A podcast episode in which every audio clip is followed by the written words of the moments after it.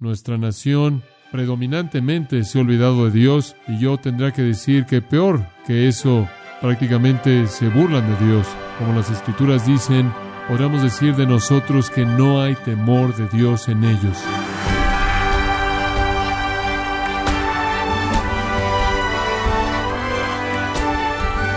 Le damos la bienvenida a su programa Gracias a vosotros con el pastor John MacArthur.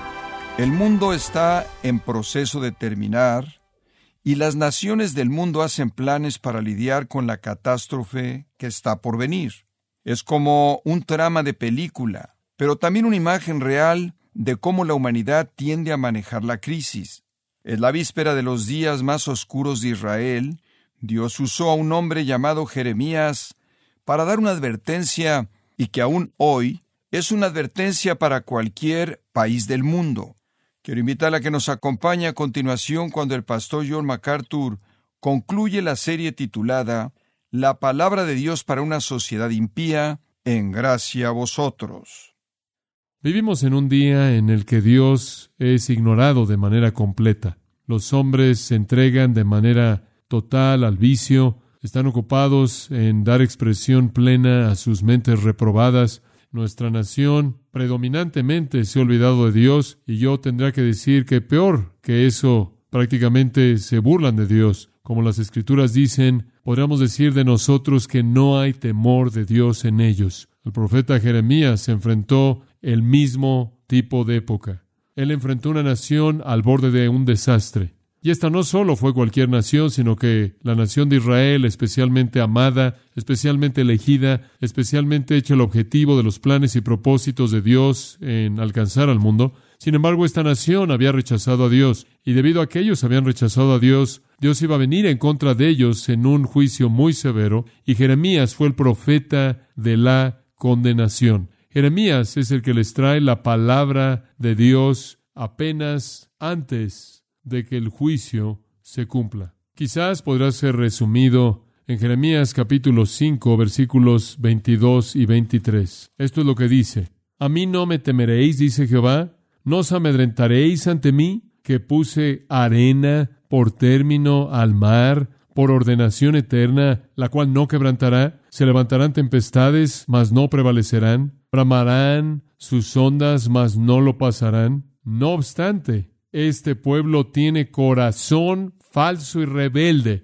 Se apartaron y se fueron. Ahora este es un lenguaje muy vívido. Es verdad de Judá y le ofrezco el pensamiento que también es verdad de Estados Unidos. ¿Qué es lo que Jeremías realmente está diciendo? Bueno, lo primero que viene a la mente conforme usted ve el versículo es esto. Él está diciendo, ¿acaso mi majestad no hace que ustedes teman? La primera afirmación del versículo 22, ¿acaso no están asombrados de un Dios que puede controlar el mar con una franja de arena? Y no importa cuán fuerte el mar se vuelva, y no importa cómo golpee la costa, conoce sus límites y está refrenado. El poder todopoderoso de Jehová Dios se manifiesta de manera tan clara en las obras de su creación. Pablo dijo que el hombre está sin excusa si él no ve a Dios en la creación. Ahora, eso es esencialmente lo que Jeremías está diciendo. Su mente será motivada a reconocer el poder creador, la majestad providencial de Dios y debería derretir su voluntad en adoración y obediencia cuando usted sabe que Dios controla los elementos, la soberbia de las olas, es refrenada por la mano de Dios. Spurgeon dijo, apenas puedo concebir un corazón tan endurecido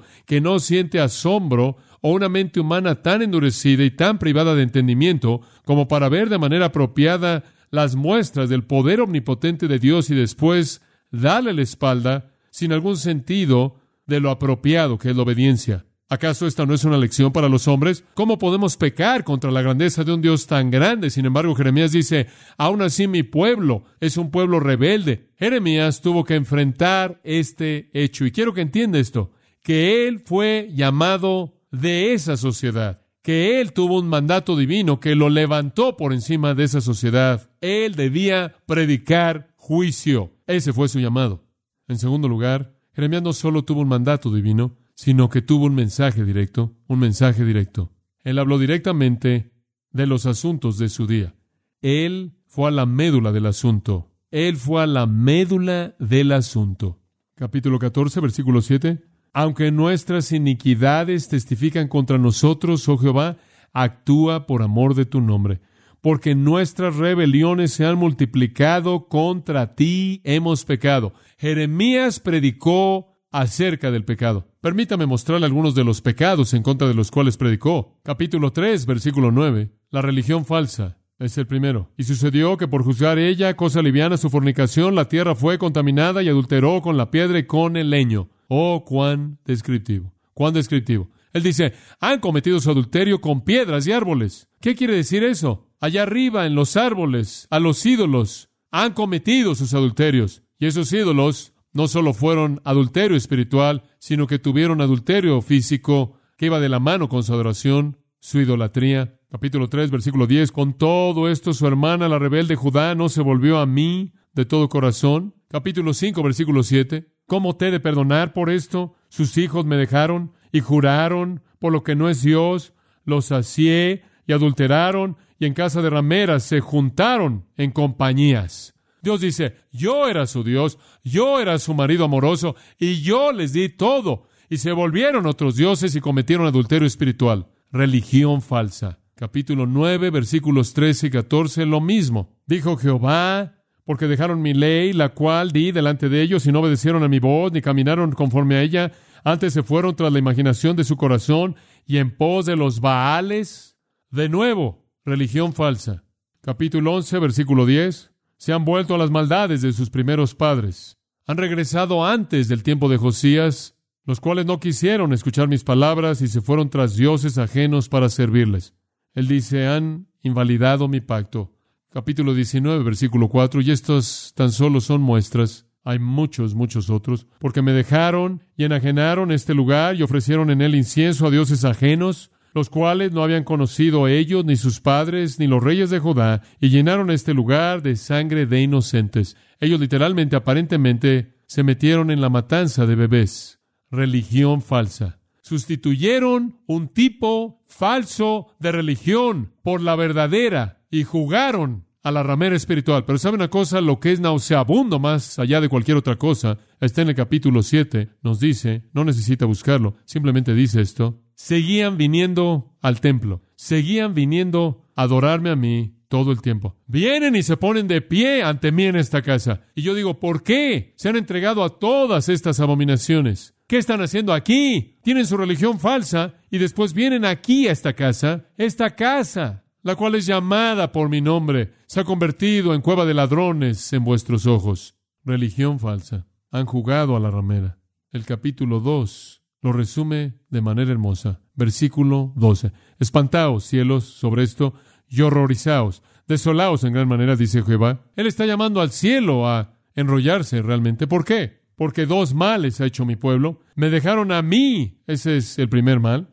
Eso es lo suficientemente malo. Porque yo soy fuente de agua viva, la fuente eterna de vida. Es Dios el Señor quien hizo a su Hijo para traer el agua viva, para alcanzar y satisfacer la sed del alma. Pero ellos dejaron eso y observen lo que hicieron en segundo lugar. Cavaron para sí cisternas, cisternas rotas que no retienen agua. Rechazaron la fuente verdadera de vida y cavaron sistemas de religión hechos por los hombres que estaban rotos y que goteaban y quedaron sin recursos. Primero negaron a Dios y después inventaron religión falsa. Es un gran versículo. Me dejaron a mí fuente de agua viva y cavaron para sí cisternas, cisternas rotas que no retienen agua. Cualquier sistema de religión inventado por el hombre es una cisterna hecha por el hombre, una cisterna rota que no retiene el agua y es una afrenta al Dios quien era la fuente de toda agua viva. Lo tenemos en nuestro día, las sectas y religiones falsas y los yogis y los gurús y todo lo demás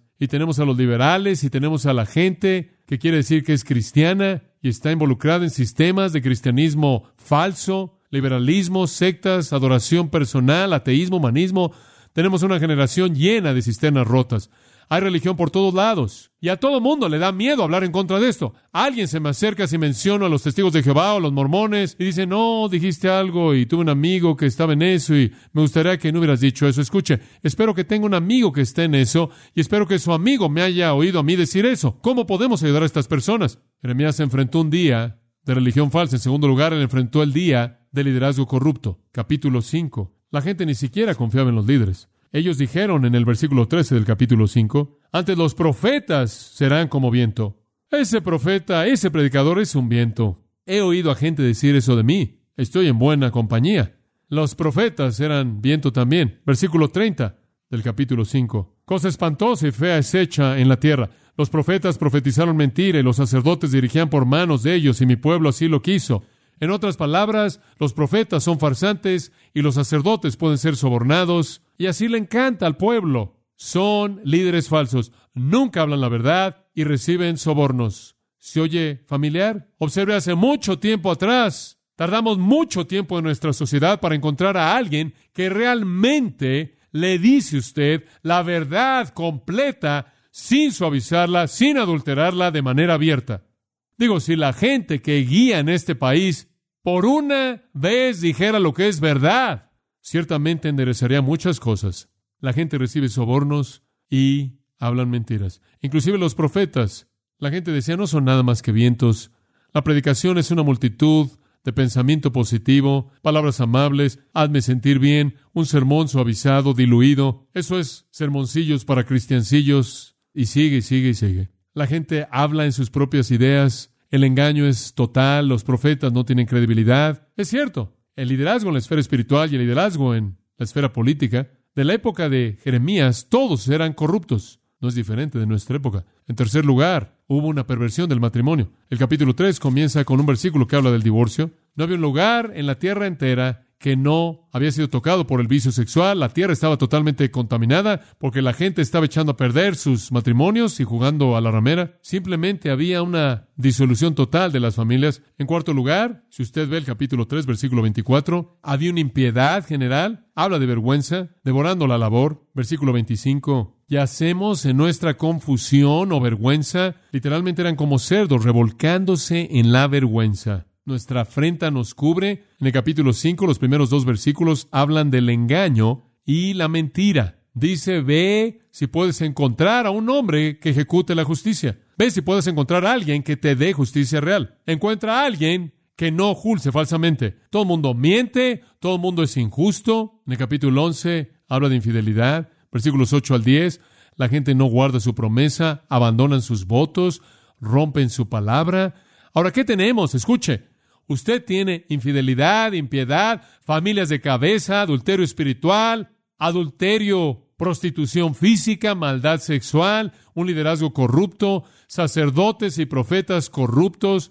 Usted tiene todo esto llevándose a cabo en la tierra de Jeremías. Es lo mismo que enfrentamos en la actualidad. Entonces Dios le dio a Jeremías una ilustración de lo que Dios pensó acerca de esto y quiero que vea, esta es una de las cosas más contundentes del libro entero, capítulo 13, créame, esto va a ser un shock para usted.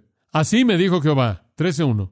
Le voy a decir cómo interpretar esto conforme avanzamos. Ve y compra un lino. Ahora su Biblia podría decir cinto o cinturón. Lo que era era un par de shorts, un par de pantalones cortos que se usaban abajo de la túnica. Básicamente esa es la referencia que el hebreo está haciendo. Ahora tú ve, Jeremías, ahora por cierto, Jeremías hizo muchas cosas que fueron señales visibles y símbolos. El Señor le dijo que fuera a comprar un par nuevo de shorts y ciñelo sobre tus lomos y no lo metas en agua. En otras palabras, nunca los laves. Ahora usted ha oído de shorts que se lavan y se usan. Estos son shorts que se usan y no se lavan. A él se le dijo que no los lavara. Ahora dice usted, bueno, ¿qué es esto? Versículo 11 lo explica. Porque como el cinto se junta a los lomos del hombre, Así hice juntar a mí toda la casa de Israel y toda la casa de Judá, dice Jehová. Lo más cercano que tiene un hombre a su cuerpo es la ropa interior. Y Dios está diciendo, así es como yo veo Israel. La parte de ropa más íntima que un hombre usa, Dios dice, es como Israel. ¿Quién es el pueblo más íntimo para mí? Recuerdo usted, hace algunos años atrás hubo un comercial que decía, junto a usted, a usted le van a encantar los BBDs. Ahora, esa es la idea. Eso es lo que Dios está diciendo. junto a él, lo más cercano a él. Él ama a este pueblo Israel. Entonces, este atuendo representa Israel, que él ha traído a esta nación para que sea la nación más íntima para él. Pero él dice, usa esos shorts, pero no los laves. Entonces, versículo 2 dice, y compré el cinto conforme, como se llama aquí, conforme a la palabra de Jehová, y lo puse sobre mis lomos. Y lo está usando aquí por un tiempo. Vino a mí segunda vez, palabra de Jehová, diciendo, toma el cinto que compraste, que está sobre tus lomos, y recuerde usted que él lo ha estado usando, quién sabe por cuánto tiempo, y nunca lo ha lavado. Y levántate y vete al Éufrates. Ahora, eso está a más de 200 kilómetros de distancia. Simplemente la caminata acabaría con los shorts y de cualquier manera habría quedado algo de ellos. Pero bueno, dice, ve al Éufrates, el cual está a más de 200 kilómetros de distancia y es la frontera de Babilonia, y Babilonia es el país que va a venir en juicio. Entonces él dice, ve y escóndelo allá en la hendidura de una peña. Ahora no sé usted, pero si fuera yo, habría comenzado a preguntarme qué es lo que está pasando ya para este momento. Pero bueno, él se va en este viaje largo que él tiene que cubrir, más de 200 kilómetros. Ahora, esos son muchos, muchos días y semanas quizás. Y él lleva los shorts ahí. Y sucedió que después de muchos días me dijo Jehová, levántate y vete al Éufrates y toma de allí el cinto que te mandé esconder allá. ¿Sabe usted lo que sucedió? Él viajó hasta allá y los metió ahí en la hendidura de la roca y regresó otra vez y el Señor dice ahora regresa y ve por él. Este es un hombre de gran fe, un hombre de obediencia simple. Regresa hasta Babilonia, más de 200 kilómetros, recoge esos shorts que me dio gusto que dejé ahí. Entonces fui al Éufrates y cavé y tomé el cinto del lugar donde lo había escondido y aquí que el cinto se había podrido. Esa es una traducción pobre, mala. Una mejor sería horrendo, asqueroso. Para ninguna cosa era bueno, dice. Realmente estaba echado a perder. Y vino a mí palabra de Jehová diciendo, así ha dicho Jehová, así haré podrir la soberbia de Judá y la mucha soberbia de Jerusalén. Este pueblo malo que no quiere oír mis palabras, que anda en las imaginaciones de su corazón y que va en pos de dioses ajenos para servirles y para postrarse ante ellos, vendrá a ser como este cinto que para ninguna cosa es bueno. ¿Oyeron eso? Dios dice, Jeremías, ve por eso y regresa y velos sucios, asquerosos, una prenda de ropa metida durante semanas al lado de un monte, atacado por la arena y el viento y el clima, destrozado por el sol, traídos de regreso y levántalos y que el pueblo los vea bien y que sepan que eso es exactamente que así les va a pasar. Van a ser como un pedazo de tela bueno para nada,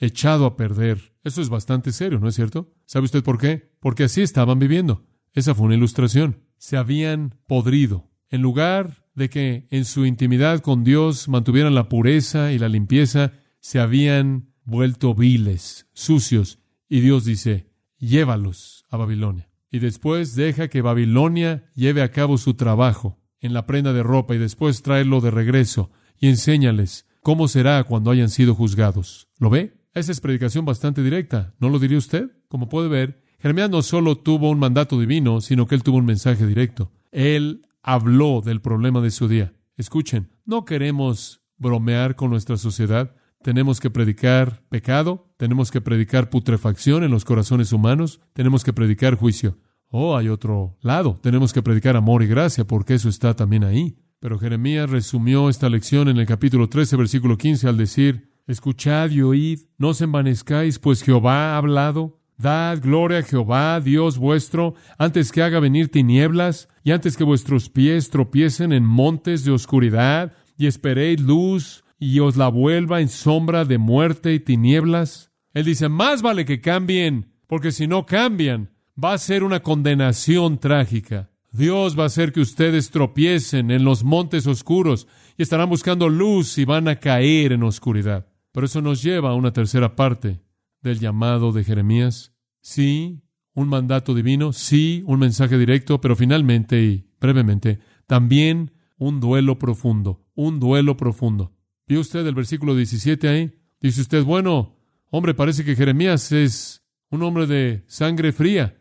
¿Acaso él hace esto con gusto y una falta de compasión y con un sentido de superioridad? No, no, no, no.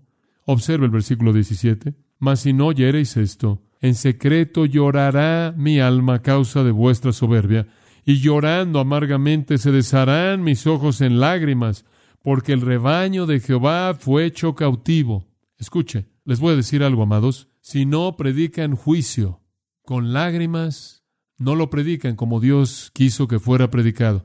Si no pueden identificarse con Jesús, quien sabiendo que él iba a traer juicio en el 70 después de Cristo en la ciudad de Jerusalén, sin embargo se sentó y lloró y derramó lágrimas y dijo, Jerusalén, Jerusalén, tú que matas a los profetas y apedreas a los que te son enviados, cuántas veces quise reunirte como una gallina reúne a sus polluelos, pero no quisiste.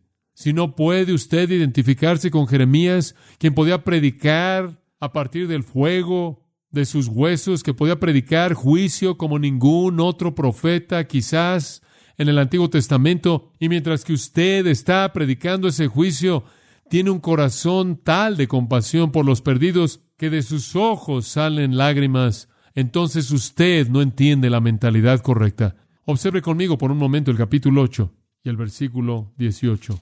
Jeremías dice, a causa de mi fuerte dolor, mi corazón desfallece en mí.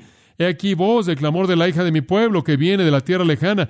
¿No está Jehová en Sión? ¿No está en ella su rey? ¿Por qué me hicieron airar con sus imágenes de talla, con vanidades ajenas? pasó la ciega, terminó el verano y nosotros no hemos sido salvos. Quebrantado estoy por el quebrantamiento de la hija de mi pueblo. Entenebrecido estoy, espanto me ha arrebatado. No hay bálsamo en Galad, no hay allí médico. ¿Por qué, pues, no hubo medicina para la hija de mi pueblo? Capítulo 9. Oh, si mi cabeza se hiciese agua, si mis ojos fuentes de lágrimas, para que llore día y noche los muertos de la hija de mi pueblo. Ese es el corazón del profeta, mirando hacia adelante a lo que iba a venir a ese pueblo cuyo corazón estaba enfermo. Él no predicó juicio con una actitud indiferente, soberbia, de superioridad, humildemente, con un corazón quebrantado y compasión lo predicó, porque era su pueblo y lo amaba. Escuche, ¿le preocupa a usted que todas las almas están pereciendo? ¿Le preocupa? Si le preocupara, advertiría. Usted reconocería el mandato divino el mensaje directo y con un duelo profundo usted lloraría. La gente está pereciendo y estamos contentos con tener funciones no estratégicas, haciendo todo lo que podamos para colchonar nuestra silla, mejorar nuestra situación, estar más cómodos, ser más exitosos, y somos fríos como un hielo hacia la gente que va directo al infierno. Pero no, Jeremías. Él estaba tan triste en los versículos 17 y 18 que él llamó a las mujeres oficiales que lloraban para que vinieran y lloraran. No hay nada de malo con las lágrimas. Algunas personas creen que las lágrimas son el acto de un cobarde, pero no lo son. Son lágrimas de fortaleza en el caso de Jeremías. Jerusalén estaba riéndose. Esa es la parte simpática del asunto, ¿se da cuenta? No pensaron que nada iba a suceder. Pensaron que Jeremías estaba loco. Habían avanzado tan lejos. Estaban de fiesta. Y Jeremías era un hombre triste en una fiesta. Se burlaron de él y lo arrojaron a la cárcel para callarlo porque él estaba haciendo un aguafiestas en su fiesta. Nuestras lágrimas no serán entendidas, nuestro mensaje no será entendido, porque el mundo riéndose se va al infierno. Es posible que lloremos solos, pero lloramos y nos preocupamos. Spurgeon tuvo una gran palabra. Puedo identificarme con esto. Él dijo esto aborrezco mis ojos. Me siento como si pudiera sacarlos, porque no lloran como yo deseo por las almas pobres que están pereciendo.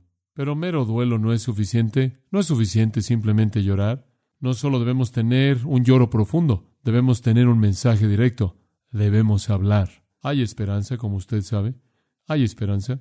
Inclusive en el caso de Jeremías, hubo un pequeño remanente que creyó y que oyó en Jeremías 15:11, simplemente escuche, sea así, oh Jehová, el Señor dijo, ciertamente estará bien todo con tu remanente, va a estar bien para el grupo pequeño que cree. Y sabe una cosa, en Estados Unidos en la actualidad algunas veces me molesto tanto, me turbo tanto, algunas veces tengo lágrimas en mis ojos cuando veo las cosas que suceden en nuestro país y veo los esfuerzos inútiles de una religión diluida al combatirlo. Y me entristezco en mi espíritu y me pregunto si algo en algún momento va a suceder en nuestro día para la gloria de Dios y recuerdo que habrá un remanente. Jeremías dijo en el capítulo 33, Porque Dios dijo, clama a mí y yo te responderé y te enseñaré cosas grandes y ocultas que tú no conoces. Escuche, para el corazón que responde hay una respuesta, para el espíritu que responde hay salvación, para el que escucha el juicio es evitado. En Jeremías 31, 17. Esperanza hay también para tu porvenir, dice Jehová. Hay esperanza. Digo, no se ha acabado todo. Van a haber algunos a los que Dios alcanzará y los reclamará para sí mismo. ¿Está dispuesto usted a ser fiel? ¿Se da cuenta de que Dios lo escogió usted desde antes de la fundación del mundo? ¿Cree usted que Él quiere que usted confronte este mundo con el mensaje directo? ¿Está quebrantado su corazón de tal manera que hay un duelo, un lloro? ¿Está dispuesto usted a ser un siervo o está simplemente tratando de ser un éxito? ¿Quiere usted cumplir con su llamado ordenado por Dios o simplemente quiere estar cómodo? Escúchelo, Jeremías 8:20. Lo leí hace un momento. Esta es la palabra de Jeremías. Pasó la ciega, terminó el verano y nosotros no hemos sido salvos. En otras palabras, se acabó la presentación. Se acabó el tiempo y la oportunidad. Se acabaron. ¿Cuál es nuestra respuesta? Creo que es más que tan solo llamar a la gente a Cristo. Creo que es confrontar su estilo de vida y llamar a una santidad y una justicia que agrada a Dios.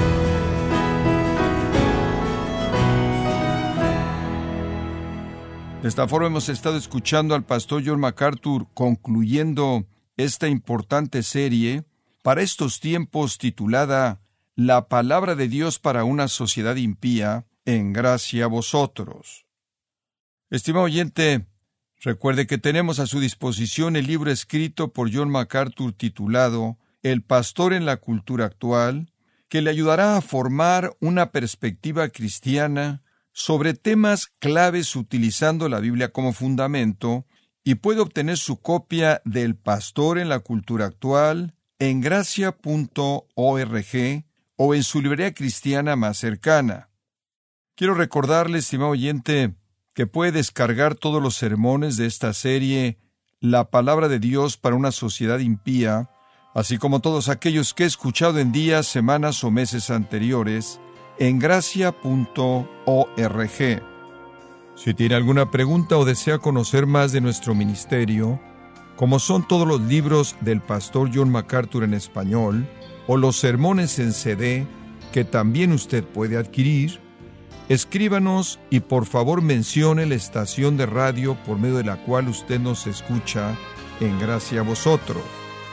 Es importante conocer no solo el país y ciudad de donde usted nos escucha, sino también la radio.